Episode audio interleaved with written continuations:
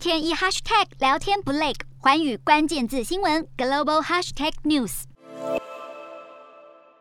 双方代表二十九号在土耳其伊斯坦堡举行两个多礼拜来首次面对面和谈。开场前，土耳其总统埃尔段真心祝福这次的和谈顺利进行。他认为双方都有合理的担忧，但是已经到了谈判需要产生具体成果的时刻。金融时报报道，乌俄双方各有让步，俄罗斯不再坚持原先条件，要求乌克兰去军事化和去纳粹化，以及确保俄国语言地位等等的条件，甚至还同意让乌克兰加入欧盟，只要乌克兰承诺永远不加入北约。而基辅方面则是希望在不放弃领土或是主权的情况下寻求停火。乌克兰外长更说，乌克兰不会拿人员、土地或是主权作为交易。上周，乌克兰总统泽伦斯基还强调过，他希望针对乌东顿巴斯地区达。达成妥协，唯有乌俄双方持续敞开谈判大门，和平才有希望。